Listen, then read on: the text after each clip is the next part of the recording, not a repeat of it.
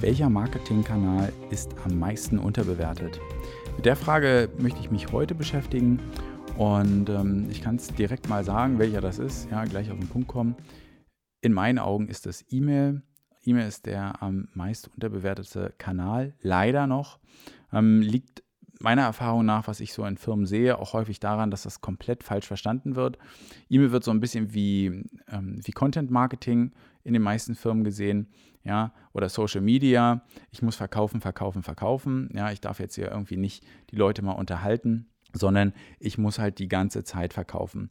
Und das ist so typisch. Man, man, es gibt viele ähm, Newsletter oder ähm, E-Mails, die man bekommt, Werbe-E-Mails, wo es halt wirklich um Werbung geht. Ja, und das ist natürlich klar. Jeder, der mal seine, ähm, sein Postfach sich anschaut und, und in den Newsletter-Reiter reinschaut, wenn das äh, vernünftig in Ordnern archiviert wird, der hat da etliche Newsletter, die er noch nie gesehen hat, die er gelesen hat in der Headline kurz vielleicht draufgeklickt hat, gesehen hat, okay, da sind irgendwie wieder sieben Produkte, da ist wieder irgendeine Werbung, da kriege ich wieder irgendwo Rabatt. Und ähm, das kann natürlich nicht funktionieren. In, in meinen Augen, also mittlerweile nicht mehr, ja, weil ähm, wenn ich jeden Tag drei, vier Newsletter kriege, die Zeit, die hat einfach keiner. Da gibt es, glaube ich, wesentlich mehr Sachen, die, ähm, die ich lieber machen kann, als diese langweiligen Newsletter zu lesen. Das ist aber sehr, sehr schade.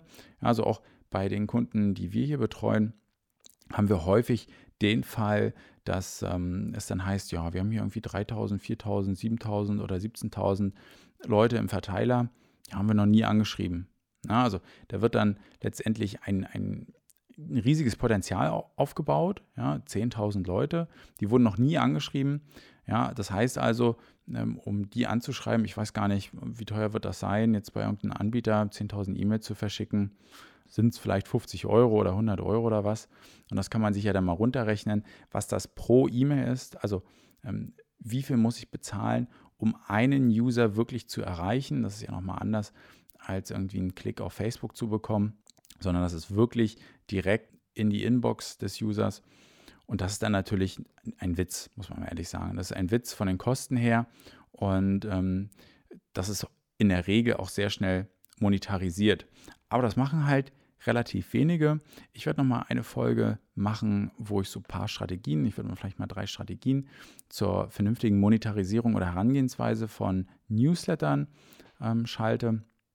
Und falls ihr jetzt sagt, na okay, also das Thema habe ich irgendwie noch gar nicht auf dem Schirm oder ja, ne, wir schicken jeden, jede Woche da am Samstag unsere Angebote raus, dann denke ich, sollte man das auf jeden Fall nochmal überarbeiten, weil man sich natürlich die Liste auch tot spielt. Das heißt, wenn ich jetzt einem User immer wieder Angebote geschickt habe und die Öffnungsrate fällt, fällt, fällt, bis irgendwie nur noch 2-3 Prozent sind, das ist natürlich ganz, ganz schwer. Ich habe da verbrannte Erde und ähm, diese verbrannte Erde wieder aufzubauen, ist natürlich sehr, sehr schwer. Das heißt, da sollte man tendenziell überlegen, okay, die letzten 10 Newsletter, wie viel Geld haben wir damit verdient?